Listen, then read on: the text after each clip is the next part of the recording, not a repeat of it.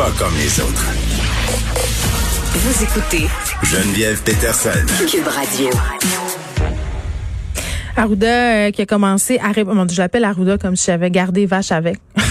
Le docteur Horacio Arruda, voilà, euh, a à répondre aux questions euh, des oppositions. On peut s'imaginer qu'il n'est pas questionné sur sa recette de tartelette portugaise, mais là, euh, je pense pas qu'il répond tout de suite aux questions. Il est en train de lire une espèce de speech assez bien contrôlé. Mais euh, mes collègues Mario Dumont et Vincent Dessoureau seront avec vous tantôt pour décortiquer tout ça et parler justement euh, des questions auxquelles il aura à faire face, Monsieur Arruda. En attendant, on s'en va retrouver Léa Sreliski. Salut Léa. Salut! Bon, est-ce que tu penses qu'on s'en va vers un reconfinement?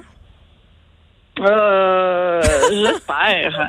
Ben moi aussi, je suis à la même place que toi. Là. Je pense qu'on Ouais, est rendu là. là. Annoncez-nous-le, puis on va bien le prendre. Ben, c'est surtout que, bon, c'est parce qu'on est obligé de suivre l'actualité euh, de très près. Donc, on a l'impression qu'ils sont toujours en train de nous dire, nous allons vous faire un avertissement pour vous faire une alerte pour vous dire qu'éventuellement, il y aura des conséquences. Tu sais, c'est comme, c'est, on a l'impression que c'est long avant qu'il arrive de quoi. Parce que là, euh, on En même temps, on pourra plus dire qu'on n'était pas au courant. là. C'est ça l'objectif de l'alerte. Parce qu'il y a des gens qui ont, qui ont essayé de plaider ça en cours euh, pour se sauver des contraventions euh, qu'ils ont reçues, de dire Ah, j'étais pas au courant de d'exactement euh, euh, de toutes les subtilités des mesures sanitaires. Non, non, là, tu es au courant, là, la nation au complet est au courant. Ben oui, normalement tout le monde le, le sait, mais bon, je sais pas. Moi, j'espère qu'on s'en va vers un reconfinement. Les, les vacances de Noël, il me semble que ce serait propice à ça. Exactement. Euh, Est-ce que tu es comme moi, Léa? Est-ce que tu souhaites euh, à peine en secret qu'un de tes lutins de Noël attrape la COVID-19? Ben, j'ai vu qu'il y a beaucoup de parents qui souhaitent ça. J'ai vu comment il y, y a de la haine contre les lutins. Ben moi, je les haïs pas. Mais Moi, je je dois t'avouer que je me tanne au bout de quelques jours. Tu sais, au début, je trouve ça Oui. bien le fun, puis tout ça, mais au bout de 7-8 jours, là, je fais comme, ah, c'est lourd. Mais oui, mais moi, je suis, euh, je suis maman depuis 11 ans maintenant, puis le lutin, il est chez nous depuis seulement environ deux ans. Alors, je, je, je ne me tanne pas tant que ça. Toi, j'ai pas, j'ai pas une écœurantite aiguë. Cela dit aussi, c'est parce que je suis pas objective, parce que je n'ai, il me reste que ma fille qui a 6 ans et les, ses grands frères qui ont 9 et 11 ne croient plus du tout au lutin. et Ah, mais ça, c'est le fun. Chez nous, c'est la même chose. Donc, tu peux impliquer euh, le reste de la fratrie qui a détourné euh, les yeux de la machine Noël, là, qui a tourné, qui ont tourné le dos au Père Noël. tu peux les impliquer dans, dans le grand scheme que constitue, le grand mensonge collectif que constituent les lutins. Exact, ils peuvent, peuvent devenir tes propres lutins en fait. Tu vois, c'est ça qui, ça qui arrive que tu as créé toi-même. Mais c'est aussi que je, je suis éprise de nostalgie et de, de peur que mes enfants grandissent comme tout le monde. Alors je me raccroche à ma dernière qui a six ans et je fais avec trop de volonté toutes ces choses que je ne ferai plus jamais de toute ma vie après parce que je n'aurai pas d'autres enfants. Donc euh, c'est sûr que je, je, je le savoure parce que je sais qu'il reste deux minutes à cette affaire-là. Que l'année prochaine elle aura sept ans et que l'âge de raison va, va s'emparer de tout ça et que je devrais faire mon deuil de, de la fin du bébé. Mais ta fille a quand même 6 ans. Moi, mon fils a 5, va avoir 6, mais je sens quand même, Léa, que sa crédulité est en train un peu de s'effondrer. Je le vois avec les réflexions qu'il me fait. Oui, exact. C'est l'âge.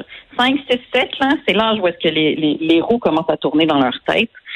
Euh, et moi, il m'est arrivé un truc tragique euh, cette semaine euh, parce que ma fille m'a regardé avec ses grands yeux bruns et m'a dit mais maman et je voyais qu'elle souffrait là mais maman je veux que tu me dises la vérité. Est-ce que c'est toi qui fais bouger le lutin et elle m'a tellement dit je veux que tu me dises la vérité puis alors là je me disais mais mon dieu je suis qui pour y mentir en pleine face tu sais et alors, je, je lui ai dit la vérité. J'ai dit oui, ma chérie, c'est moi et c'est ton Oh. frère.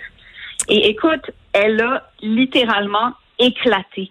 Je veux dire, son cœur, j'ai vu son cœur se briser devant mes yeux. Et elle s'est fondue là, en sanglots, mais des sanglots tellement purs. Là. La dernière fois que je l'avais vu pleurer comme ça, c'est quand on lui a annoncé que le chien de sa grand-maman était mort. Sais, Ben une voyons. tristesse Tu as brisé le cœur à cet enfant-là. Ben non, mais crime, faut y dire. À un moment donné, elle va s'en Ben, rendre compte que le chien n'est plus là. Moi, j'ai utilisé euh, une autre stratégie, tu vois, quand mon fils me posait des questions. Moi, c'était pas par rapport au lutin. Il est encore euh, assez dans la game du lutin, mon fils. Là. Il se pose pas trop de questions, mais par rapport au Père Noël. Parce que je pense qu'il a entendu euh, ses deux sœurs en parler, puis aussi quand ses deux sœurs me disent, maman, Noël, je veux des AirPods, c'est bien clair que le Père Noël, c'est moi. Tu comprends-tu? Euh, sauf que quand il m'a demandé euh, par rapport au Père Noël s'il existait, je lui ai dit, mais qu'est-ce que t'en penses, toi? Je reviré Exact. ça de bord. Mais c'est ça que j'ai fait aussi au départ. Ok, mais là, ça a pas marché. Elle m'a dit, elle m'a dit, mais je veux que tu me le dises. Elle dit, moi, je ne sais pas s'il est vivant ou pas, le lutin. Mais mon point, c'est que euh, six ans, là, puis tout comme cinq ans, ils sont encore trop petits parce que j'ai vu comment ça lui a fait de la peine, tu sais. Parce Mm. qu'ils ont, ils ont encore besoin de croire à une certaine innocence. Puis ils sont juste sur la ligne. Puis comme ils sont sur la ligne, ils, ont, ils ont encore envie de croire en cette magie de Noël. Fait que je me suis mise, man, à rétro-pédaler, mais de manière violente. Là, Là, j'étais comme, oh my God, qu'est-ce que je vais faire? Il faut que j'y conserve un bout d'innocence. Fait que là, je cherchais des métaphores philosophiques pour lui parler de la magie de la vie, que la magie est quand même là dans la vie, qu'il suffit d'y croire. Et là là. Et je, et je savais pas quoi faire, mais finalement, je sais pas, justement parce que je pense qu'elle a besoin de se raccrocher encore un peu à ça, parce que ça lui fait du bien. Mhm. Euh, ben, j'ai, on on est retourné vers le lutin, puis j'ai continué à faire des niaiseries au lutin, puis tu vois, elle, elle, elle s'est pas trop posé de questions. Elle vit dans le déni. Parce que Moi, je pense oui, que c'est ça. Mais, mais je pense que c'est- mais je pense que c'est correct, tu sais, si elle est pas prête, elle est pas prête. Puis euh, en même, ça a l'air d'être des questions futiles, mais sincèrement, quand les parents le vivent, ça, l'espèce d'interrogation de qu'est-ce qui existe, qu'est-ce qui existe pas. Mais c'est l'âge de raison, en fait. C'est c'est le moment, euh, c'est ce qu'on appelle l'âge de raison. Puis honnêtement, c'est pas une transition facile, ni pour les enfants, ni, ni pour les parents. Et surtout quand c'est ton dernier, ça a l'air bien futile. On parle de lutin de Noël, là. Mais c'est un bon exemple. Le Père Noël, toutes ces affaires-là, la perte un peu de, de la naïveté, le moment où tes enfants se rendent compte que la mort existe, que tu vas Exact. mourir, que autres vont mourir. Moi, mon fils était obsédé par la mort. Il me posait plein de questions. Ma fille aussi. Elle me demandait que c'était quand. C'était quand que j'allais mourir? C'était quoi la date? C'était de quoi? Là, euh, beaucoup de discussions sur le cancer aussi en ce moment, sur la COVID. Tu sais, c'est des discussions quand même assez. Moi, je trouve que c'est assez lourd. Mais oui, c'est lourd. Puis sincèrement, les parents, on est tous obligés de amener nos enfants à faire ces transitions que nous-mêmes on fait pas si bien que ça. Il y a, il y a plein de sujets où est-ce que Pour moi, la mort, c'est on- mon pire sujet. Je veux dire, je, je, je- je veux encore me faire croire à 38 ans que ma mère mourra jamais. Je veux, je veux Ben, juste pas en parler. pareil. Je veux pas en parler. Je veux Ben pas non. le savoir. Je veux pas qu'on m'en parle. Je sais, mais pourtant, tu as les mêmes études que mon mari qui a fait étudier en sciences des religions. Je sais Puis bien. passe ses, ses journées à parler de ça, généralement, je suis comme, va voir papa. Mais sauf que là, il switch en wiki papa, ce que j'appelle. Là. Là, il parle dans des théories bien trop compliquées pour un enfant de 6 ans. Puis je suis comme, non, non, mon amour, t'es rendu à, à, à l'aide médicale à mourir, t'es rendu trop loin, là. T'es rendu trop loin. Reviens avec des mots pour les enfants, s'il vous plaît. Mais, euh, Mais tu vois, j'avais lu un article vraiment, euh, je pense que c'était dans le Châtelaine à l'époque, sur les enfants qui étaient en soins palliatifs, donc qui savaient euh, qu'ils allaient mourir. Et je pense c'est un des, des reportages qui m'avait le plus touché euh, dans toute ma vie parce qu'on avait un, médecin qui travaillait à Sainte-Justine qui expliquait euh, comment il parlait aux enfants de la mort, de ce qu'allait leur arriver en fonction de leur degré de compréhension. Et il disait c'est vraiment particulier à quel point les enfants réalisent pas toujours ou réalisent pleinement ce qui va arriver. Par exemple, euh, il donnait, euh, il racontait cette histoire d'un enfant qui avait comme trois ou quatre ans qui lui avait demandé s'il allait avoir de la lumière dans son cercueil. Et je me rappelle, Léa, là, quand j'avais lu ça, mon cœur euh, Ah. avait éclaté. Il avait fendu en mille. Je- je- C'était trop. C'est tellement traumatisant, sérieusement, je sais. Mais c'est pour ça, alors quand nos enfants nous remettent dans des questions comme ça, c'est pas facile, justement. Donc, le, puis je trouve que les lutins puis le Père Noël, c'est c'est directement. C'est le début de la fin. Ben, c'est un peu le début de la fin, puis en même temps, nous, on est confrontés à ça chaque année parce que on le sait qu'on leur ment, mais tu sais, pourquoi on fait ça, dans le fond? Mais parce que c'est le fun. Tu t'en rappelles-tu quand c'est le petite puis tu croyais aux lutins puis aux fées puis aux licornes? C'était la plus belle époque. Oui, mais non, parce que je me souviens, moi, je me souviens juste du moment où est-ce que j'ai catché que c'était pas vrai. Je regardais par la fenêtre, puis je voyais toutes les maisons. puis La grande ben, trahison.